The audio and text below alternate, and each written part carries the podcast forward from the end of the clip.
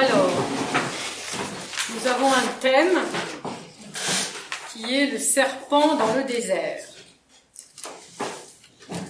Donc, la première chose pour savoir de quoi on parle, c'est de lire notre Bible. Livre des nombres. Livre des Nombres, chapitre 21, versets 4 à 9. On peut même lire un peu plus pour avoir le contexte. Alors, vous savez que il y a beaucoup d'endroits dans la Bible où on parle de la traversée du désert des, fils d'Israël.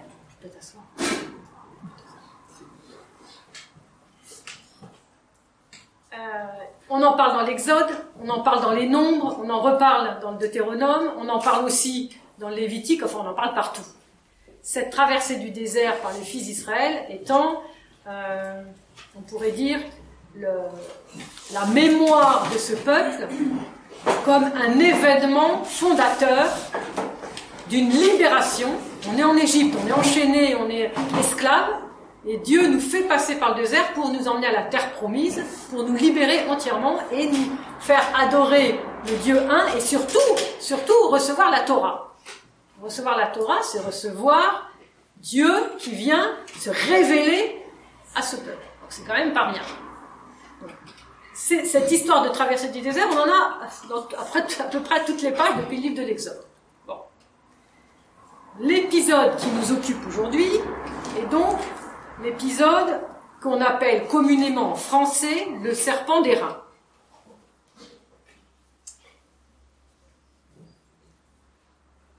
Il se trouve que dans l'accompagnement du peuple d'Israël, en plus de Moïse, il y avait deux figures fondamentales qui sont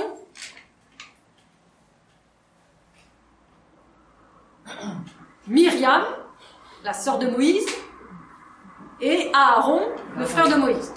D'accord? Myriam meurt dans le livre des Nombres, si ma mémoire est bonne, au chapitre 12.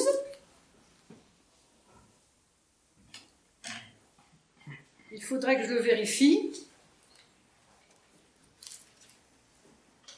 Et Aaron meurt au chapitre 20 du livre des. Donc, Moïse se retrouve tout seul pour continuer de conduire le peuple pendant les dernières années du désert. Ça va? Donc ça, on a un peu le contexte. Il se trouve que un roi, qui est un roi arade, qui habite le Negev et qui est cananéen, apprend qu'Israël vient par la route d'Atarim. Il attaque Israël et fit des prisonniers.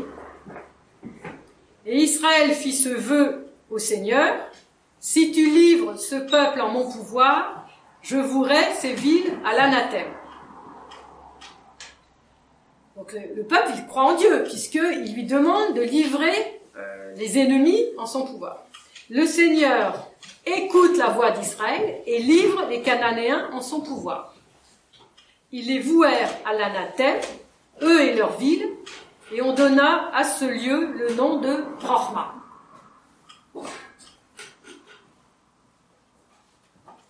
Notre épisode commence ici. Ils partirent de hors la montagne par la route de la mer de Souf. La mer de Souf. Alors, Yam Souf, en hébreu, c'est la mer des joncs. On en entend parler depuis le début hein, de la traversée. Donc, ils, ils passent par la route de la mer des joncs pour continuer le pays d'Édom. En chemin, le peuple perdit patience. On lit ça toujours un peu vite, mais qu'est-ce qui s'est passé pour qu'ils viennent de gagner une bataille, ils sont libres, ils ont plus d'ennemis? Qu'est-ce qui se passe pour que tout d'un coup le peuple perd patience? Donc c'est la première question qu'on peut se poser. Le plus important pour nous quand on lit les textes, que ce soit l'Ancien ou le Nouveau Testament, je l'ai dit, je l'ai redit, je le redis, c'est de poser des questions, de poser des questions de texte et de, et de s'étonner. Il n'y a pas de raison apparente, en tout cas le texte ne les donne pas, pourquoi ils perdent patience. Donc ils perdent patience. Ils parlent contre Dieu et contre Moïse. Et ben voilà. Donc on perd patience et on tombe dans euh, les murmures, euh, les, médisances, enfin toutes ces choses-là. Et voilà ce qu'ils disent, le peuple. Pourquoi nous avez-vous fait monter d'Égypte pour mourir dans ce désert? Car il n'y a ni pain ni eau, nous sommes excédés de cette nourriture de famine. Donc on se plaint d'être sur la route du désert pour pouvoir entrer dans le pays de la liberté. Parce que on a une nourriture de famine, et rappelez-vous, la nourriture de famine, c'était la manne que Dieu avait donnée pour que le peuple ait de quoi se nourrir. Parce qu'ils se plaignent, parce qu'ils euh, sont mécontents, parce qu'ils murmurent, le texte nous dit au verset 6, Dieu envoya alors contre le peuple des serpents brûlants, dont la morsure fit périr beaucoup de monde en Israël. Le peuple vint dire à Moïse, nous avons péché en parlant contre le Seigneur et contre toi. Donc, interprétation de l'écrivain du livre des Nombres. S'il y a eu des serpents à ce moment-là, c'est parce que Dieu, excusez-moi le terme, je mets des guillemets, punit son peuple d'avoir péché contre, d'avoir murmuré contre Moïse et contre Dieu parce qu'ils avaient perdu patience, parce qu'ils en avaient assez de cette nourriture de famille. Donc, quelque chose qui n'a peut-être aucun rapport, l'écrivain, lui, fait un rapport. Il dit, bah, voilà, on s'est mal comporté, bah, on a la monnaie de notre pièce. Vous savez très bien que Dieu punit pas. En tout cas, Dieu ne punit pas pour envoyer la mort, ça n'existe pas. Donc déjà, c'est une deuxième question qu'on peut se poser. Qu'est-ce qui se passe? Pourquoi il y a des serpents brûlants juste à ce moment-là, qui fait que euh, beaucoup de monde en Israël meurt? Mais le peuple interprète ces serpents, ces morsures, et comprennent à l'interprétation de ces morsures, ils comprennent que, ah, nous avons murmuré, nous avons été impatients, nous avons râlé contre cette nourriture de famine. Euh, et donc, ils viennent voir Moïse, nous avons péché, nous avons péché. Donc il y a une contrition, il y a un acte de repentance. Nous avons péché en parlant contre l'Éternel et contre toi. Intercède auprès du Seigneur pour qu'il éloigne de nous ces serpents. Et le Seigneur lui répondit, écoutez bien, écoutez bien aussi les traductions, parce qu'on va regarder l'hébreu et le grec, vous allez voir. Façonne-toi un brûlant. C'est une traduction littérale de l'hébreu. Donc il dit pas façonne-toi un serpent, il te dit, dit pas façonne-toi un serpent des reins, il dit façonne-toi un brûlant. Et en hébreu c'est séraphim, figurez-vous. Séraphim. Saraf en hébreu c'est brûler. Alors on sait bien que les, que les séraphins sont des brûlants. On le sait, hein comment on les représente dans les icônes, ils sont tout rouges de feu, parce qu'ils ont le feu divin en eux. Façonne-toi un brûlant que tu placeras sur un étendard.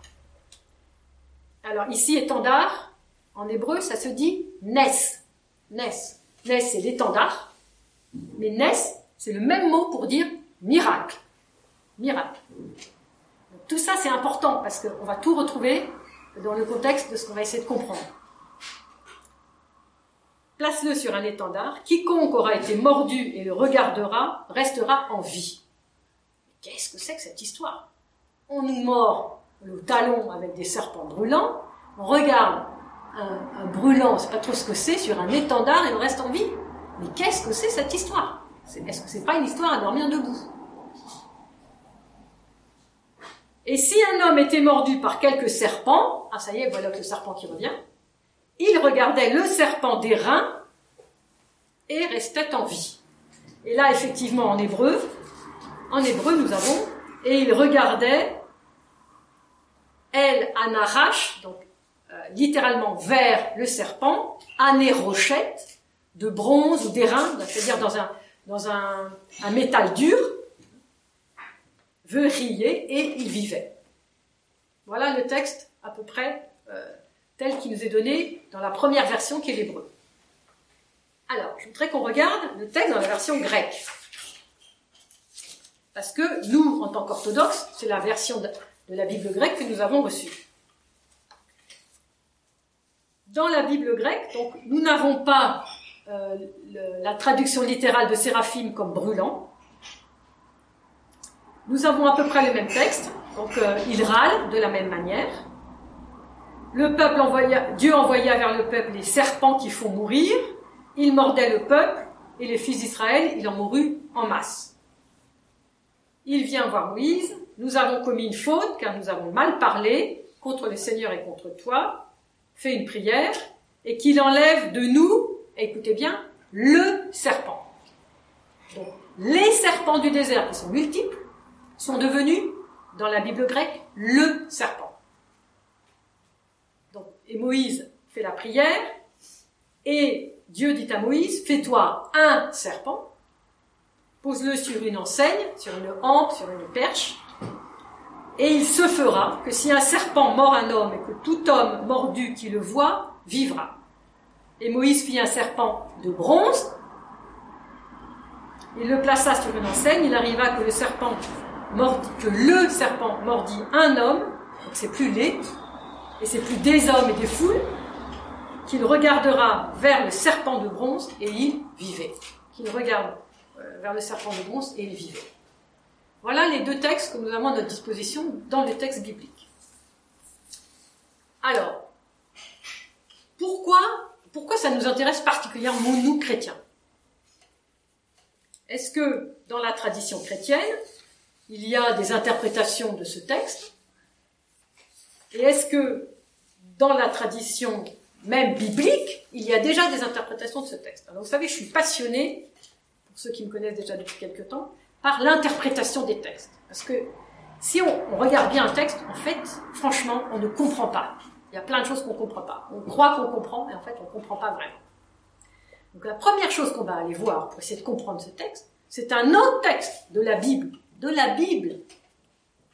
Donc la Bible elle-même explique la Bible. Ça, c'est un fondement fondamental. Si vous ne comprenez pas un texte, allez chercher ailleurs où on parle de la même chose ailleurs.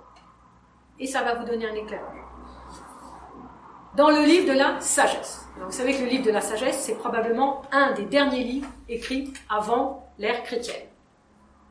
Il est très proche de l'ère chrétienne. Au chapitre 16, au verset 5 et suivant, euh, l'écrivain du livre de sa reprend un peu cette, euh, cette thématique parce que il, est juif euh, et même s'il est, un juif probablement hellénisé, il connaît cette histoire, c'est son histoire, il veut essayer de comprendre qu'est-ce qui s'est passé. Quand la fureur terrible des bêtes venimeuses se déchaîna contre les tiens, et qu'ils périssaient sous la morsure des serpents sinueux, donc là on a un mot en plus, mais tous les mots comptent, hein. c'est la parole de Dieu quand même, hein. donc Dieu ne dit pas des mots au hasard. Ta colère ne durera pas jusqu'au bout. Vous voyez, c'est déjà une interprétation. En guise d'avertissement, ils furent effrayés quelque temps, tout en ayant un signe de salut qui leur rappelait le commandement de ta loi. Donc le signe de salut rappelait le commandement de la loi du Seigneur. Vous voyez déjà le rapport entre, là on commence à comprendre un peu plus, on regarde quelque chose qui un signe sur une hampe, quelque chose qu'on ne comprend pas bien, et ça rappelle la loi du Seigneur. Et vous savez que la loi, surtout dans le texte grec, où c'est nomos, est une traduction absolument de Torah. Ça rappelait la Torah du Seigneur, c'est-à-dire ça rappelait la révélation de Dieu, la parole que Dieu donne à son peuple pour le constituer en tant que peuple et pour constituer la relation entre lui et le peuple. En effet, quiconque se retournait, se retournait, teshuva, metanoia, donc on a bien euh, pris en compte l'aspect de repentir et de pénitence. Tout ce qui qu'on se retournait était sauvé. Alors là, écoutez bien. Non par l'objet regardé, mais par toi, le sauveur de tous. Mm. Donc vous voyez déjà, on a des éléments qu'on n'avait pas du tout dans le premier texte. Toujours dans la Bible. Hein. On n'a pas été chercher très loin. Hein. C'est dans, nos, dans nos Bibles, là, vous pouvez le trouver. Et ainsi, tu as prouvé à nos ennemis que c'est toi qui délivres de tout mal. Ah, on a une, autre, un autre euh, élément supplémentaire très important. C'est le sauveur de tous. Et qu'est-ce qu'il fait, ce sauveur de tous? Il délivre de tout mal. Eux périr mordus. Alors écoutez bien ça. Et là, on bascule sur tout à fait autre chose. Et là, le livre de la sagesse met en lien plusieurs épisodes bibliques. Si on ne les a pas en tête, on comprend rien du tout. il bascule tout de suite, comme ça, d'un verset sur l'autre. eux périrent mordus par les sauterelles et les mouches, sans qu'on trouvât de remède pour préserver leur vie, car ils méritaient d'être châtiés par de telles bêtes. Ça fait allusion à quoi ça Au plaie d'Égypte. Voilà. Donc eux, quand il dit eux étaient mordus, donc là, il ne s'agit plus des fils d'Israël, il s'agit des Égyptiens. Comme si l'écrivain du livre de la sagesse avait compris qu'il y avait une sorte de similitude entre ceux qui râlent dans le désert et qui sont les fils d'Israël et qui sont quelque part montés contre Moïse et contre Dieu parce que euh, ils ont un pain de misère. Ils sont comme homonymes, ressemblants, comme deux gouttes d'eau, aux Égyptiens qui étaient remontés contre Dieu et qui ne voulaient pas laisser partir Israël. Et donc Dieu avait dû envoyer euh, les, mouches, les sauterelles euh, et toutes les plaies. Mais eux, ils méritaient d'être châtiés par de telles bêtes. C'est toute la différence. Ils méritaient. Tes fils, en revanche, la dent même des serpents venimeux ne put les réduire, car ta miséricorde vint à leur rencontre et les guérit pour qu'ils se rappellent tes paroles. Ils recevaient des coups d'aiguillon, mais ils étaient vite délivrés. Donc, le livre de la sagesse est en train de nous montrer, ok, qu'on soit fils d'Israël, c'est-à-dire dans l'alliance, ou qu'on soit égyptien, on est tous des râleurs, on est tous contre Dieu, euh, tout ça c'est... Alors on est tous des humains, on a tous notre nature humaine et on se rebelle. Mais la grande différence, c'est que ils retournaient les fils d'Israël, eux, ils sont retournés, métanoïa, ils ont fait repentance, ils ont fait pénitence, et alors, Dieu, euh, tu t'es souvenu d'eux, et ta miséricorde les guérit. La miséricorde guérit. Déjà, tout cet écho-là, celui de la sagesse, il nous fait beaucoup des, plus d'écho encore à nous chrétiens. On est d'accord Alors,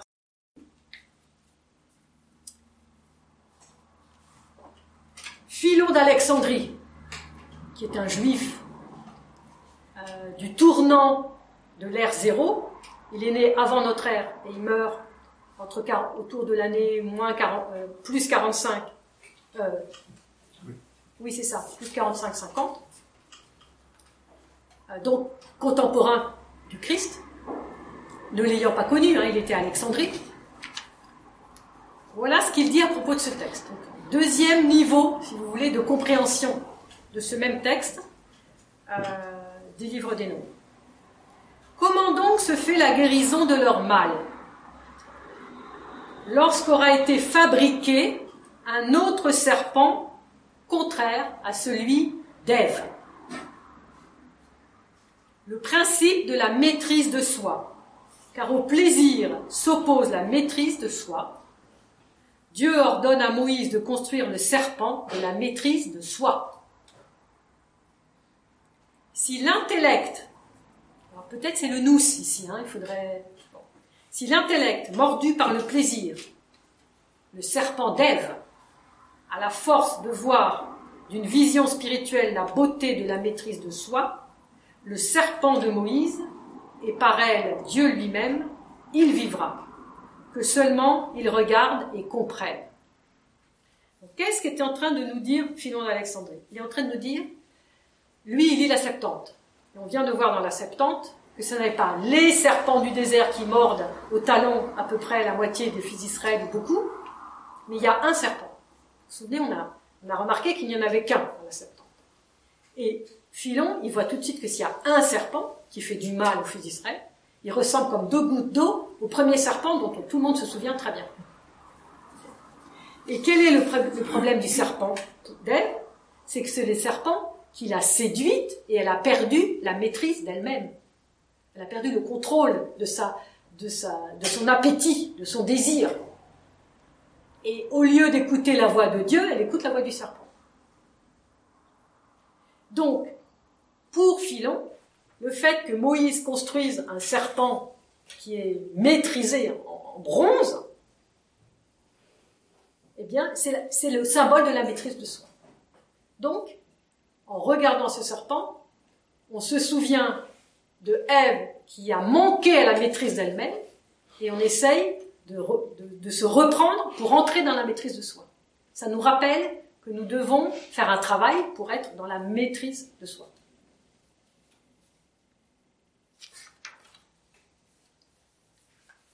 Alors, on va essayer d'aller voir maintenant un, texte qui qu'on appelle le Targum. Alors, qu'est-ce que c'est le Targum? On en a déjà parlé, mais on va le redire. Le Targum est une traduction de la Bible hébraïque en araméen.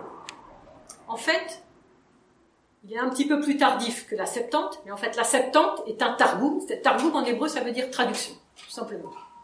La Septante est un Targum, c'est-à-dire la Septante traduit le texte hébreu en grec. Le Targum traduit le texte hébreu en araméen. Simplement, il est un peu plus tardif, il est au tournant du 1er, 2e siècle de notre ère. Alors je vais juste vous donner les, différences avec le texte qu'on connaît. En chemin, l'âme du peuple fut affligée. Le peuple parla contre la parole du Seigneur. Donc c'est plus contre le Seigneur lui-même, mais contre sa parole que le peuple parle. La parole, le verbe. Et ils murmurèrent contre Moïse, pourquoi tu nous as fait manger, euh, monter, etc. à ce moment-là, une voix céleste sort et se fit entendre jusque dans les hauteurs. Donc ça, c'est ce qu'on appelle une glose du Targum. C'est-à-dire que le Targum est non seulement une traduction, mais c'est une traduction interprétative. Donc, il y a des versets qui sont ajoutés.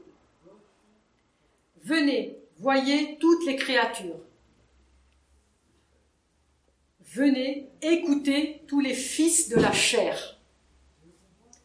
Autrefois, j'ai maudit le serpent. Donc c'est Dieu qui parle. J'ai maudit le serpent et lui ai dit, ta poussière sera ta nourriture. J'ai fait remonter mon peuple du pays d'Égypte et j'ai fait descendre pour eux la manne du ciel. J'ai fait monter pour eux les puits de l'abîme et pour eux j'ai transporté les cailles de la mer. Et mon peuple s'est mis à murmurer devant moi au sujet de la manne qui serait un aliment trop maigre. Que vienne donc le serpent? Donc il est aussi au singulier ici. Que vienne donc le serpent qui n'a pas murmuré à cause de sa nourriture et qu'il domine sur le peuple qui a murmuré à cause de sa nourriture? Et c'est pourquoi le Seigneur lança contre le peuple les serpents brûlants, etc. Qu'est-ce que fait le Targum en araméen? Il dit Ce serpent, je l'ai maudit, le serpent de la Genèse, je l'ai maudit. Je lui ai condamné à manger de la poussière tous les jours de sa vie, et il n'a pas murmuré contre sa nourriture. Et mon peuple murmure contre sa nourriture alors que je lui envoie la manne et l'écaille. Vous voyez le, le parallèle? C'est passionnant comme parallèle.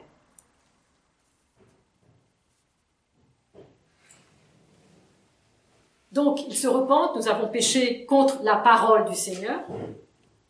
Prie, euh, Moïse pria. Le Seigneur dit à Moïse, fais-toi un serpent d'errant. Et alors là, c'est très intéressant, au lieu de dire, place-le sur une enseigne ou sur une hampe, il dit, place-le dans un endroit élevé. Alors là, il faudrait vraiment euh, faire toute une analyse, par exemple, des mots.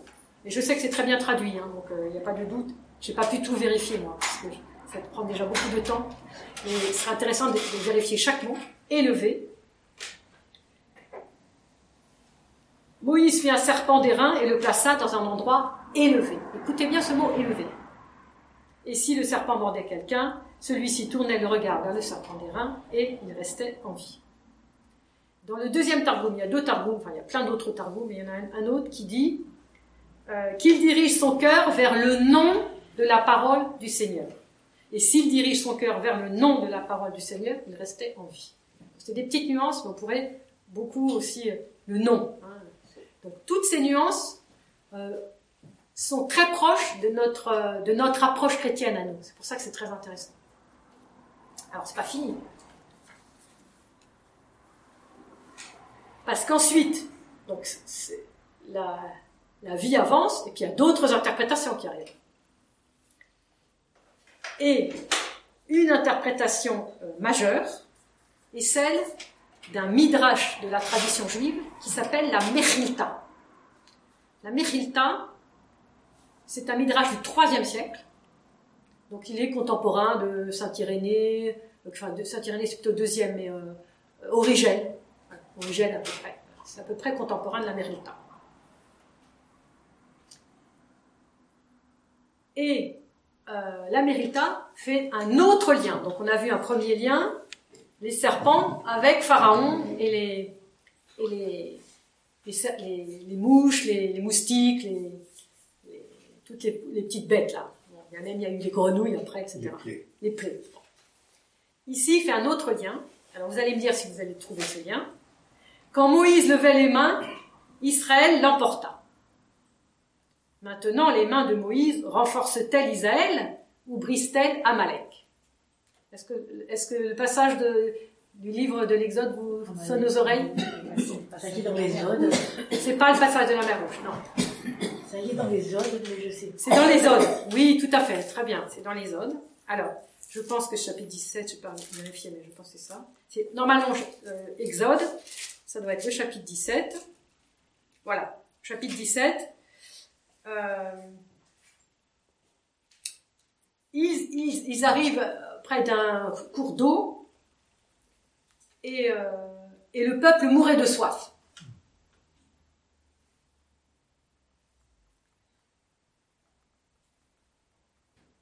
Et euh, le Seigneur les mit à l'épreuve parce que le peuple avait dit, mais le Seigneur est au milieu de nous, oui ou non le peuple avait râlé de la même manière. Donc, ce qui est très important, c'est que toutes ces interprétations nous montrent comment lire la Bible. Il faut qu'on fasse des liens sans arrêt. Les Amalécites, donc les descendants d'Amalek, survinrent, combattirent contre Israël, et Moïse dit alors à Josué, choisis-toi des hommes, tu restes dans la plaine, maintenant ça va vous revenir, tu vas combattre Amalek, moi je monte dans la montagne, j'ai Our d'un côté et Aaron de l'autre, et Moïse passe sa journée les mains, les mains tendues, et, voilà. Et Our et Aaron soutiennent pour parce que, et quand, et quand Our et Aaron sont fatigués, outre, les, les mains de Moïse tombent, et à ce moment-là, dans la plaine, la bataille est en train de perdre, se perdre, enfin Israël est en train de perdre, et dès que tout le monde reprend de l'élan de et que les bras de Moïse sont de nouveau en l'air, alors euh, la bataille, euh, la bataille dans la plaine gagne Amalek, et finalement Amalek est évidemment euh maîtrisé. Amalek, pour les pères de l'Église comme pour les rabbins, c'est une des, c'est une des figurations du mal absolu. C'est le mal absolu. C'est le mal absolu. C'est le Satan, si vous voulez, pour nous, on dirait comme ça. les pères de l'Église disent c'est vraiment le diable. Donc c'est le mal absolu. Mais pour les, pour les rabbins aussi, c'est vraiment le mal absolu. Et donc, battre Amalek, c'est très important, parce que c'est battre ce mal absolu. Et qui bat Amalek? C'est Josué. Vous savez que Josué, il s'appelle Yeshua, c'est-à-dire qu'il a le même nom que Jésus. Et, les pères s'en donnent à cœur joie aussi. C'est Jésus qui gagne la, c'est Jésus qui gagne la, bataille dans la plaine contre le démon. Ben oui, évidemment, ça on est tous d'accord. Mais avant que Jésus gagne dans la plaine le démon, c'est quand même Josué. Alors qu'il y a d'abord l'histoire, et ensuite il y a l'interprétation de l'histoire. C'est bien de garder aussi l'histoire concrète de, de Amalek, qui a été défait par les fils d'Israël grâce à Moïse, qui avait les bras en, l'air, les bras en forme de croix, et Josué, Josué et Jésus, qui battait, qui lui était euh, en acte euh, le soldat battre Amalek. Donc, la Mechilta, je reviens, la Mechilta, troisième siècle, un midrash juif dit, donc, euh, tant que Moïse avait les, mains au ciel, Israël, ça renforçait Israël, mais sinon, ça, Israël était en train de perdre. Chaque fois que Moïse levait sa main vers le ciel, ils, ceux qui étaient dans la plaine, la regardaient et affermissaient leur foi en celui qui avait commandé à Moïse de faire ainsi, et le Saint béni soit-il accomplissait pour eux des miracles et des actes puissants. De même, de même, donc là il y a le lien, nombre 21, 8, Fais-toi un saraf, un brûlant. Comment un serpent donnerait-il la mort ou ferait-il vivre? Pose la question de Midrash. Au contraire, cela signifie que lorsque Moïse le faisait élever le serpent brûlant, de, de pareil, c'est le mot élever, le serpent brûlant, Israël le regardait et croyait en celui qui a commandé à Moïse de le faire, et le Saint béni soit-il faisait pour eux des guérisons. Des guérisons. De même, et le sang sera pour vous comme un signe. Je ne sais pas si vous voyez, c'est.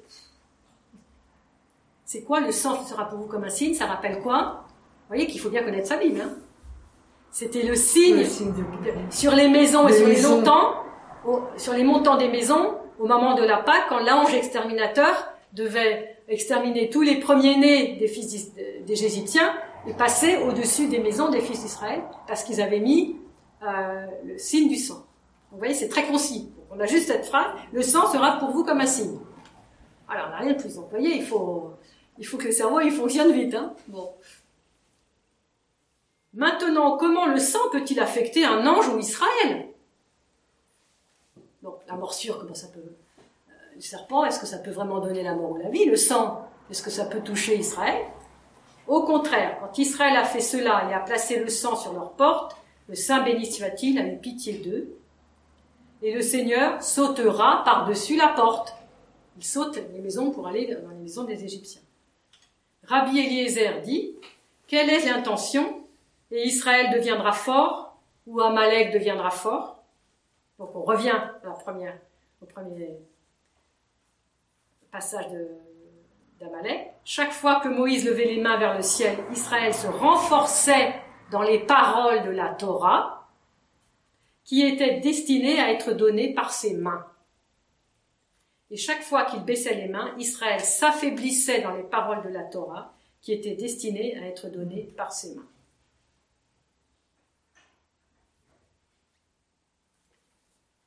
Alors, à quoi tout ça, ça nous sert? C'est que tous ces liens, toute la tradition chrétienne va tout rassembler. Et je pense que c'est ça le plus important. Alors, est-ce que j'en ai fini avec la tradition juive? Oui, je pense que j'ai dit à peu près l'essentiel des sources juives. Alors, maintenant, qu'est-ce que disent les pères?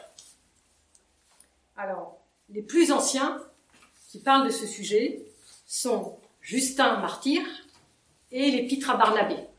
L'épître de Barnabé. L'épître de Barnabé, fin 1er siècle, début 2e siècle, presque un tout petit peu après, je pense, mais presque contemporain de la deuxième épître de Pierre qui est dans notre Nouveau Testament. Vous voyez, on est très proche. Alors qu'Israël succombait, Moïse fait une préfiguration de Jésus, Jésus Josué, hein, entendez bien Josué, montrant qu'il devait souffrir, mais que c'est lui qui donnerait la vie, lui qu'on croirait mort sur un signe. Dit tout à l'heure que le NES, c'était un miracle, et on n'a pas arrêté de parler de signes dans toute la tradition juive. Et ici, en grec, c'est séméion. Et séméion, ça veut dire l'étendard. Et c'est aussi le signe. Et le signe, que ce soit dans les évangiles synoptiques, et particulièrement en Saint Jean, c'est quoi le signe? C'est le miracle. En Saint Jean, vous ne trouverez jamais le mot miracle. Jamais. Dans les traductions peut-être, mais pas en grec. Vous trouverez toujours séméia, les signes, ou séméion, le signe. En effet, le Seigneur pousse toutes sortes de serpents à les mordre, et ils mourraient, et c'est bien le serpent qui fut pour Ève l'instrument de la désobéissance. Ainsi voulait-il les convaincre que c'est à cause de leur désobéissance qu'ils seraient livrés à la détresse et à la mort. Finalement, Moïse, lui qui pourtant avait donné cet ordre, vous n'aurez aucune image fondue ou gravée pour en faire votre Dieu, en fait lui-même une pour montrer une préfiguration de Jésus. Moïse fait donc un serpent d'airain, l'expose à la vue de tous, convoque le peuple par proclamation, et quand ils furent rassemblés, ils suppliaient d'intercéder pour leur guérison, et Moïse leur répondit, lorsque l'un d'entre vous sera mordu, qu'il vienne au serpent fixé au bois, non seulement il doit le regarder, mais il doit venir, et soit plein d'espérance, Ayant cette foi que le serpent, bien que mort, peut donner la vie, alors même il sera sauvé. Ainsi firent-ils.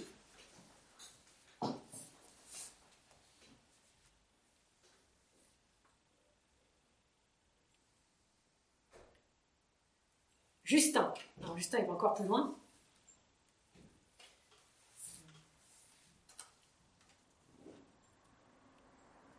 Alors Justin fait le lien entre tous ces textes, un peu comme le Midrash. Au temps où les Israélites traversaient le désert après la sortie d'Égypte, ils furent assaillis par des animaux venimeux, des vipères, des aspics, des serpents de tout genre, qui dévoraient le peuple. Alors Moïse, par l'inspiration de Dieu et d'après ses ordres, donc ça c'est très important parce que Moïse il obéit à Dieu. Or, on est tout le temps dans le problème obéir, désobéir. Pris de l'airain, pris de l'airain, écoutez bien, il en fit une croix. Il en fit une croix. C'est la première fois qu'apparaît le mot. L'ayant placé sur le tabernacle, dit au peuple, regardez ce signe et croyez, et par lui vous serez sauvés. Et tous les serpents périrent, les serpents périrent. Et le peuple fut sauvé.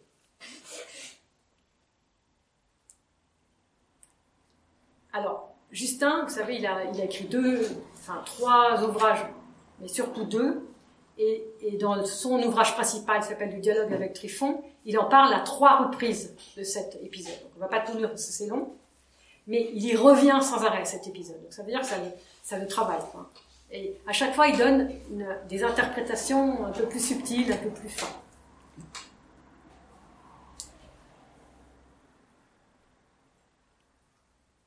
Amalek se trouvait vaincu, le plus fort, le plus fort, c'est-à-dire le peuple d'Israël, était donc gagné, pouvait donc gagner par la force de la croix. Ce n'est pas parce que Moïse priait ainsi que le peuple gagnait l'avantage, mais parce que, tandis qu'en tête du combat était le nom de Jésus, Jésus Josué, lui-même représentait, lui-même Moïse, représentait le signe de la croix. Et on en parle tout le temps dans les offices, et notamment dans l'office du 14 septembre.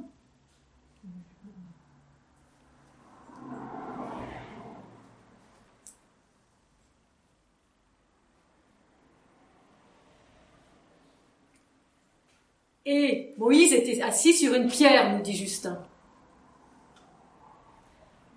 Personne n'a jamais pu prier comme Moïse assis sur une pierre. Ça n'est jamais plus arrivé après. Mais la pierre, je l'ai montré, elle a aussi une signification symbolique par rapport au Christ, puisque le Christ dit qu'il est la pierre angulaire.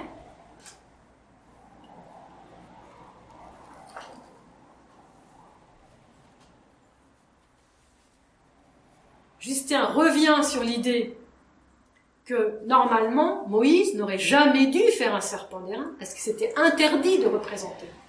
Et entre parenthèses, je n'ai pas eu l'occasion de vous le dire, mais les rabbins eux-mêmes avaient déjà posé la question. Et comment ça se fait que Dieu demande à Moïse de représenter un serpent alors que c'est interdit de représenter? Toutes les représentations étaient interdites. Donc Dieu lui-même demande à Moïse de transgresser la loi que Dieu a donnée. Justin, il a, cette, il a cette interprétation, il la connaît. Donc Dieu qui prescrivait de ne faire absolument aucune image, ni de choses du ciel, ni des choses de la terre, c'est lui qui a demandé à Moïse de fabriquer ce serpent et de, le dresser sur un signe. Et ce signe, c'est par lequel étaient sauvés ceux que les serpents avaient mordus. Ne serait-il pas coupable d'injustice, Moïse? C'est ce que j'ai dit. Il proclamait un mystère. D'une part, qu'il détruirait la puissance du serpent qui avait mis en œuvre la transgression d'Adam.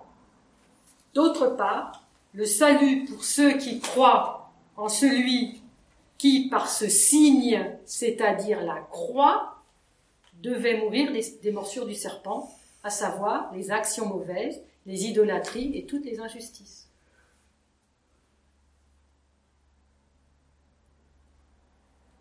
Or, ils étaient sauvés quand ils gardaient sur lui, sur lui, les yeux fixés.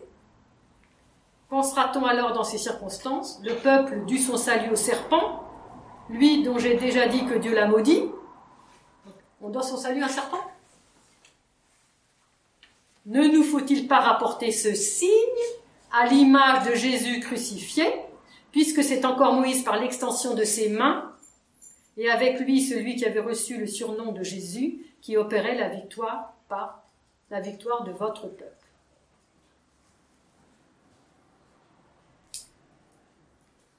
Dernière chose, et après on va faire une petite récapitulation. Irénée de Lyon, fin du deuxième siècle, un petit peu plus tard que Justin. Il a deux phrases, et on voit que Irénée il a condensé tout ce que je vous dis en deux phrases.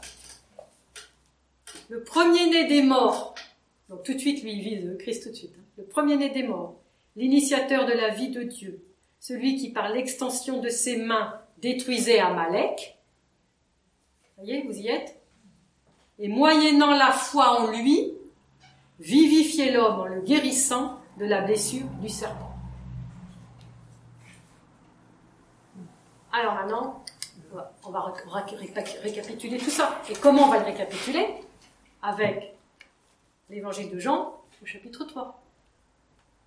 Et aussi avec les offices du 14 septembre. Alors regardons déjà le chapitre 3. Là, vous savez, le chapitre 3 de l'évangile de Jean, c'est c'est principalement, euh, ça occupe les trois quarts du chapitre, la rencontre de Jésus avec Nicodème. Et souvenez-vous, Nicodème, c'est un très grand érudit, c'est un maître en Israël, c'est un pharisien de grand renom. Euh, il connaît, il connaît ses, connaît ses lettres, on pourrait dire. Il connaît sa, il connaît sa Torah. Et je ne sais pas si vous vous souvenez, mais il disait, euh, il est arrivé en disant, Nicodème, à Jésus, euh, nous savons que tu viens de la part de Dieu, personne ne peut faire les signes que tu fais si Dieu n'est pas avec. Donc vous sentez comme c'est important de faire très attention aux mots. C'est pas pour rien que ces mots reviennent dans ces différents textes qui ont l'air de n'avoir rien à voir ensemble. Mais ils ont tout à voir. Dès qu'on creuse un peu, on est dans la même harmonie et cohérence euh, d'exégèse. Alors après, il y a l'idée de la naissance d'en haut, hein, donc on connaît un peu.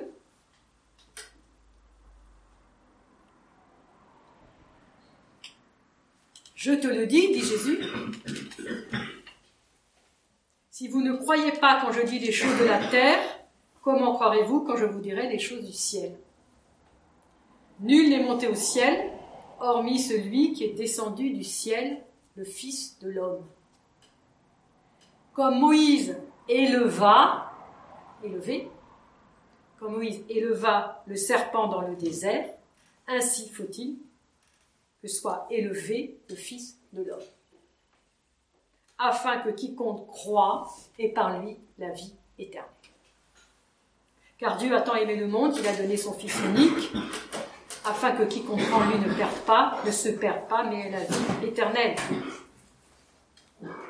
Donc le but, qu'est-ce que c'est? C'est non seulement de ne pas être mordu par le serpent de la, du murmure, euh, de la médisance, de la calomnie ou tout ce qu'on veut, et de, et de vivre parce qu'on croit en la parole de Dieu qui demande à Moïse de dresser un serpent de la maîtrise de soi, mais le but, c'est la vie éternelle.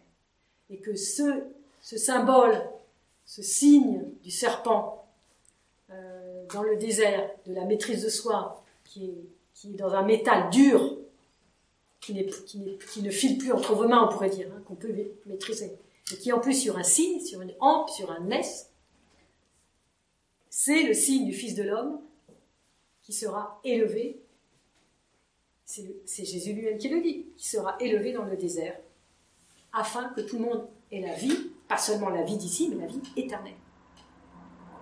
Et vous savez que tous les pères de l'Église vont évidemment, euh, vont évidemment comprendre ce signe de Moïse qui élève le serpent dans le désert à cause de cette parole de Jésus comme le signe de la croix. Comme le signe de la croix parce que c'est quand même une allusion euh, tout à fait. Euh. Et vous savez que dans l'évangile de Jean, si ma mémoire est bonne, c'est au chapitre 12. Jésus, euh, je pense, il en reparle.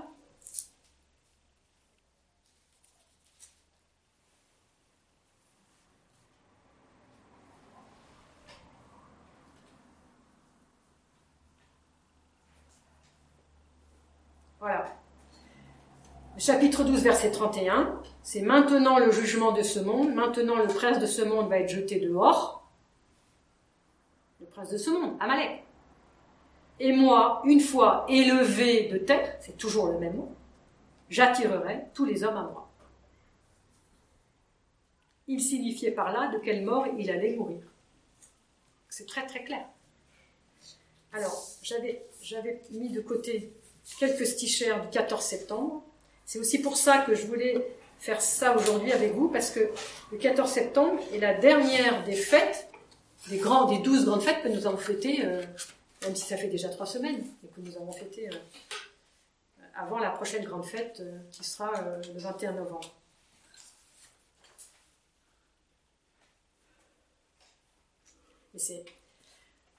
Donc dans les vêpres, dans le doxa des vêpres, venez toutes les nations, adorons le bois béni, par lequel s'est réalisée la justice éternelle, celui qui par le bois trompa Adam. Donc là, on n'est plus entre un serpent dans le désert qui trompe les fils d'Israël et le serpent de, de Ève qui trompe Ève, on est de bois à bois. Donc le bois, c'est-à-dire l'arbre du jardin qui a trompé par les beaux fruits qu'il portait. Adam le premier père, donc qui trompa Adam le premier père, il est lui-même joué par la croix. Le sang de Dieu dissout le venin du serpent. Et on a fait tout à l'heure le lien entre Amalek, euh, les, signes du, sang sur le lanteau des maisons des Égyptiens. tout ça, il faut mettre ensemble. Le sang de Dieu dissout le, venant du serpent. La malédiction d'une juste condamnation est annulée quand une injuste sentence condamne le juste. Il convenait que le bois fût guéri par le bois. le bois, le mauvais bois de, l'arbre d'Éden, soit guéri par le bois de la croix. Salut croix précieuse dans les apostiches des, des guide des aveugles, médecin des malades, résurrection de tous les morts. C'est toi qui nous as relevés de la corruption où nous étions tombés. Par toi, nous les mortels, nous avons été divinisés et le diable complètement terrassé. On le chante tous les 14 septembre. En ce jour, nous te contemplons élevé par la main des évêques. Donc c'est toujours la même donc, quand on fête cette fête du 14 septembre, c'est tout ça, en fait, qu'il nous faudrait euh, reconnecter, parce que les, saints-pères, tout ça, ils connaissent par cœur. C'est nous qui connaissons pas bien la Bible. Tout ça est présent, toute cette histoire, parce que l'économie divine, elle, commence dès l'origine, et puis elle nous emmène jusqu'à la croix et la résurrection, et à l'escatone. Donc, si on ramasse toute l'économie divine, comme dit euh, Saint Irénée de Lyon, qu'on récapitule, eh bien, ça donne une épaisseur à notre, euh, au mystère.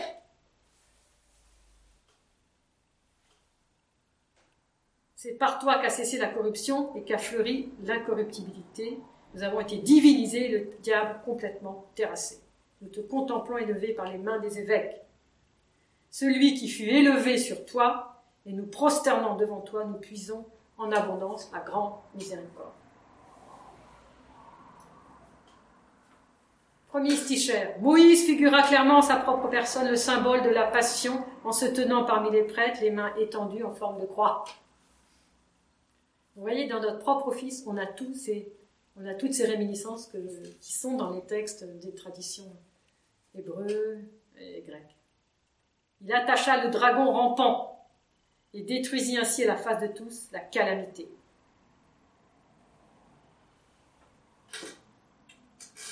Étrange merveille, l'arbre vivifiant, la croix très sainte, est manifesté en ce jour, élevé jusqu'aux cieux.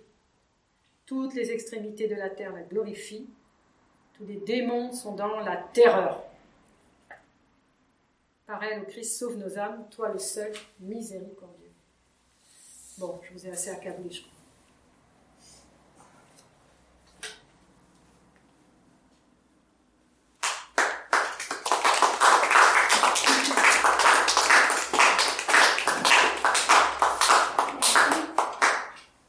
J'espère que c'est pas trop voilà, vous voyez tous ces textes, hein, on les met ensemble et Et en fait, c'est ça qui est important dans notre tradition chrétienne. Je pense que c'est ça qu'il faut, qu'il faut bien. C'est que plus on va creuser la première alliance, plus on va donner de l'épaisseur au mystère. Et que, et que si on croit, et on le croit, que le Christ est Verbe de Dieu de toute éternité, de toute éternité, et qu'il prépare de toute éternité son incarnation, qu'il prépare que de toute éternité son économie divine est en, est en route, toutes ces étapes sont des étapes majeures. Ce sont des étapes majeures pour nous conduire là où nous sommes aujourd'hui et nous conduire jusqu'à la fin des temps. Et, c'est ça qui est très important. Euh, il y a quelque chose qui m'a surpris. Vous avez dit, et je l'ai d'ailleurs quasi appris aujourd'hui, euh, que dans le judaïsme, qui est donc la première religion du livre, euh, il est interdit de représenter l'image de Dieu dans l'islam, qui est la religion biblique la plus récente, c'est interdit et ô combien? Alors comment se fait-il que dans la, chrétienté, qui est la religion entre les deux, on soit entouré d'images du Christ, de la Vierge euh, et des saints Alors,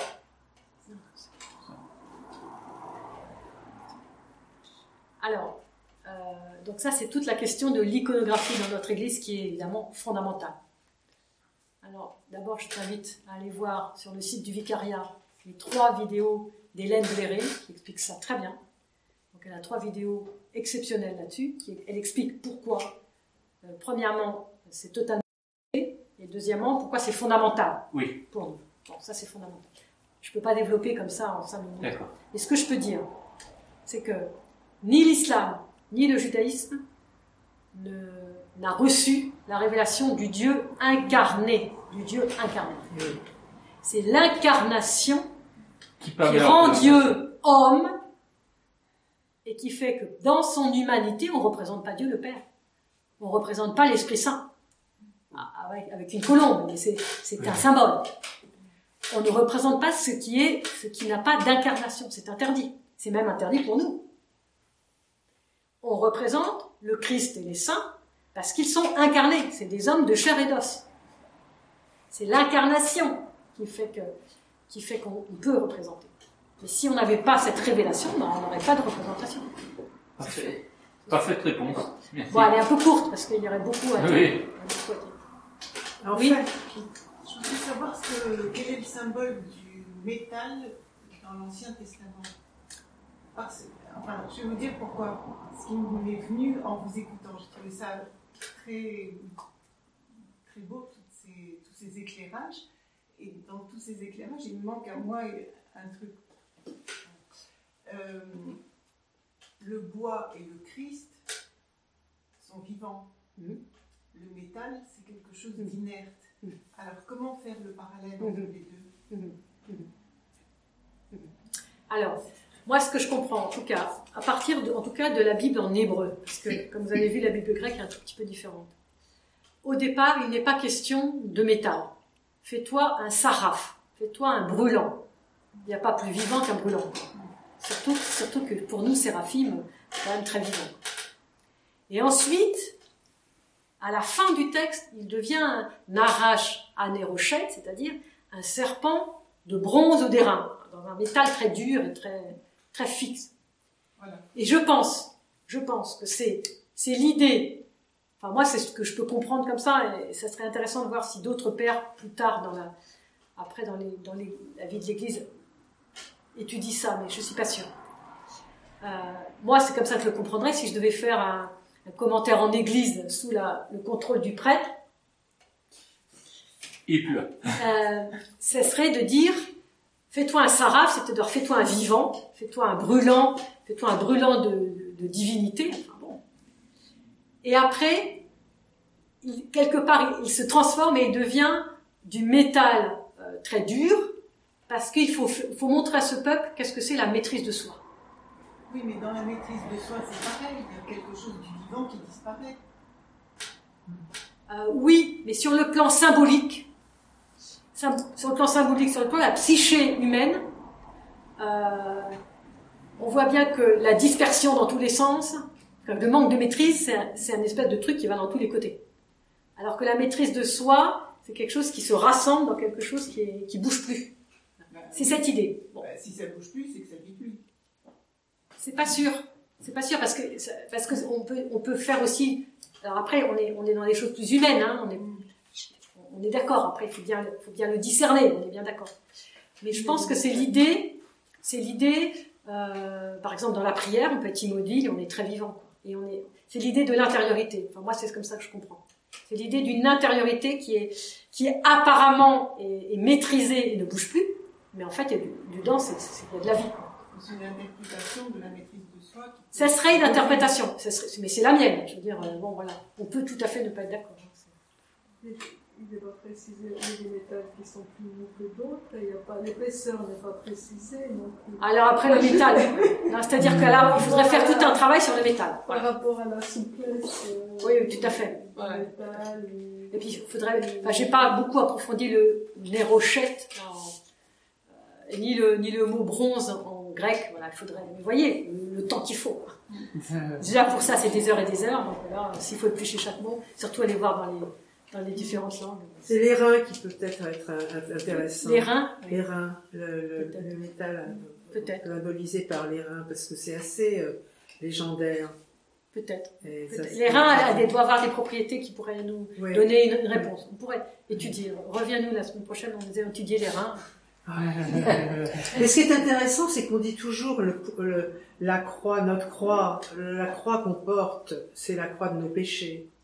Hein? Mhm. Et en fait, le serpent, euh, c'est, nous, on porte en tant qu'humanité la, la- la- cette croix, cette, euh, cette croix du serpent qui nous a, qui, qui a influencé Ève. Oui, c'est- Et c'est, notre croix, le serpent, déjà. Alors, euh, je sais pas si on, pourrait dire comme ça. Je sais pas si on pourrait dire comme ça sur le plan théologique.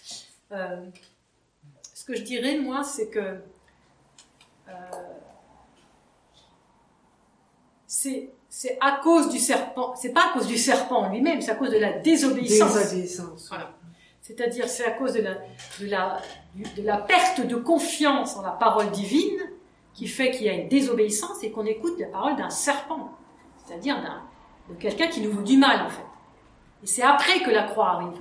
C'est-à-dire que c'est à partir du moment où, euh, où il, y a, il y a désobéissance et qu'il y a donc une rupture de relation avec Dieu, parce qu'on on a, la confiance a été perdue, à ce moment-là, on, on- à cause de cette confiance perdue, ben, on, on tombe dans le monde déchu, et là, il y a la croix. Ce qui est vraiment en parallèle avec en fait les, les, les, les Israéliens qui, per- qui avaient perdu confiance en Dieu, par Les exemple Israélites, au pouvoir oui. de la manne. Les Israélites. oui. Les Israélites, Oui. oui. parce que le- le- ils avaient perdu la, la confiance en la manne. Absolument. Ils, ils sont pas réjouis justement en disant ah, on- et c'est un peu le même, euh, Oui. c'est un peu le, le même Oui. euh, Et c'est- feeling. Et c'est pour ça que leur repentir, et d'ailleurs Le on le note à plusieurs endroits, est très important. Parce que c'est uniquement avec le repentir qu'on a la guérison, mais ça on le sait tous. On le sait tous parce que nous, on le pratique Oui. euh, en église, euh, en allant voir le prêtre et en, en déposant tous nos... Ah ben, le pouvoir du repentir là est très énorme. clair. C'est Très, clair. Ce qui n'est pas d'ailleurs arrivé à- dans le cas de Ève et Adam, il n'y a pas, Voilà. pas vraiment eu de repentir. Voilà, sauf qu'il y en a eu après, Il y en mais a eu après, mais alors, bien Voilà. après. mais après, en tout cas, ça Sylvain, euh, Oui. il parle des larmes d'Adam, euh, toutes, toutes les larmes de son corps, le pauvre. Moi, ça me fait penser euh, à la sédie. Oui, Parce qu'en fait, euh, quand on n'a plus confiance en Dieu, ben, on tombe dans cette espèce de, de, de, de, de jérémiade. Voilà, je sais pas ce que je veux, je sais pas. oui, voilà. tout à fait. Et, et- et ça, c'est Ouais, dans la prière de Saint Éphrem, justement. Ça. On demande bien d'être gardé de, de cette acédie, mais Ouais. euh, Ouais. finalement, c'est la suite. Enfin, c'est ce qu'on vit au quotidien. Tout à fait. C'est-à-dire qu'en fait, enfin moi j'écoute beaucoup les, les talks du monastère Saint-Jean-Baptiste en Angleterre, de l'Essex. Tous les dimanches soirs, ils font des talks extraordinaires. Et ce qui revient sans arrêt, ça fait bientôt un an maintenant qu'ils font les talks, ce qui revient sans arrêt, c'est le repentir et la gratitude. Oui. Donc, à chaque fois qu'on va pas bien, à chaque fois qu'on a des bonnes raisons de se plaindre, hein, on est malade, on a perdu un proche, enfin je veux dire, on a toujours des bonnes raisons de se plaindre, entrer dans la gratitude, repentir et la gratitude. Et, mais c'est vachement dur. C'est vachement dur. Mais c'est là où on voit qu'on est dans le monde déchu. C'est-à-dire que si on n'y arrive pas, c'est que vraiment on est des grands pécheurs. Parce que on devrait être heureux de tout ce qu'on a tout le temps. Ça. Et quand tout va bien, ben on pense même pas à Dieu, on trouve que c'est normal. Mais non, Mhm. c'est pas normal. Mhm. C'est, c'est, c'est, je dire, c'est inouï, quoi. Tout ce que le Seigneur nous donne. Est-ce qu'on utilise dans les textes français aussi le mot euh, pour la croix, arbre? Parce que Oui. dans les textes Oui, américains, bien sûr. anglais, beaucoup de L'arbre. trees. Oui, oui, bien sûr. L'arbre de la croix, sans Oui, arrêt. L'arbre de la croix. L'arbre de, sans, sans arrêt. Tous les offices de la semaine sainte, oui, sans Ouais. arrêt. Ouais. Oui. Oh, C'était juste une petite euh, image. euh, euh, quand vous parlez de la gratitude, euh, et je trouve que j'ai eu à lire deux, trois choses sur le bien-être, enfin, des choses qui ne sont pas critiques, enfin, à côté de, l'enseignement du Christ.